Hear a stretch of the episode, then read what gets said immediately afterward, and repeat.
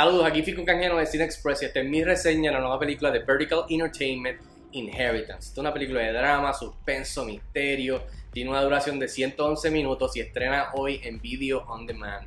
El director es Von Stein y el elenco incluye a Lily Collins, Simon Pegg, Connie Nielsen y Chad Crawford. En cuestión de la historia, es básicamente luego de que el patriarca de una familia bien adinerada y poderosa muere, le deja a su hija un sobre con una dirección de un misterioso local.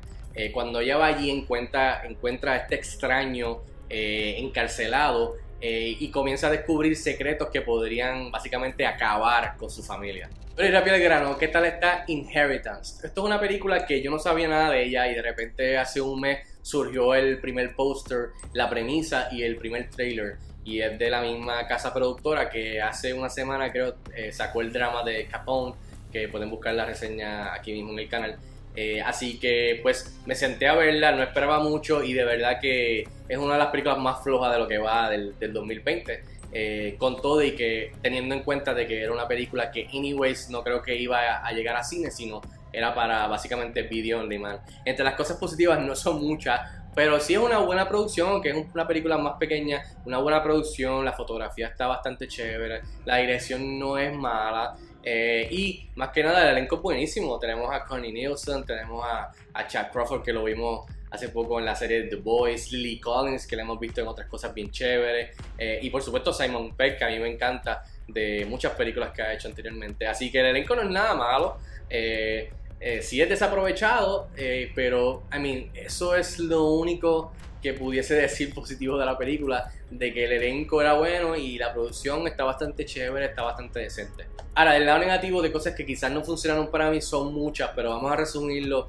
eh, en unas cuantas. Eh, la trama es una tontería, es algo que hemos visto miles de veces anteriormente, súper predecible, súper genérica, eh, las personajes toman decisiones que no hacen sentido, hay huecos en la trama, eh, eh, la trama en sí es aburrida, hay mucha exposición, mucho, los personajes todo el tiempo, todo el tiempo están hablando, la protagonista eh, es un cero a la izquierda básicamente siendo una abogada super, supuestamente buenísima en, la historia, bastante tonta. O sea, hay cosas, muchas cosas que no cuadran, pero más que nada la película se siente como una película que no tan solo era para video on demand, que hace sentido, pero una película que en verdad se, se, sintió como una película de estas películas que eran de los 90, que yo veía que era súper genérico, bla, que, que, quedaban a, mitad de la noche, bien tarde, o, o, en, HBO de los 90, en Cinemax, Showtime,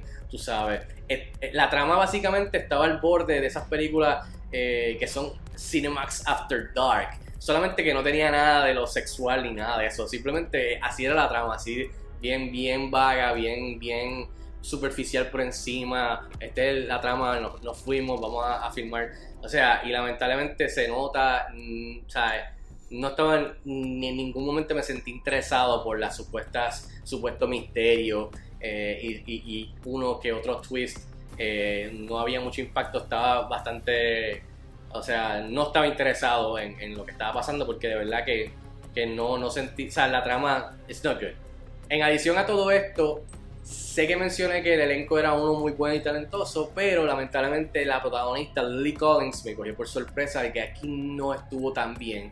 Eh, y tengo que decirlo porque siempre exalto cuando los actores hacen algo chévere y hacen algo bueno y que brillan, pero también de, tengo que decir cuando algún actor eh, o actriz que yo he visto que ha hecho un buen trabajo anteriormente, pues aquí da un paso para atrás y de verdad que Lily Collins como la protagonista de la película eh, no funcionó para mí en lo absoluto.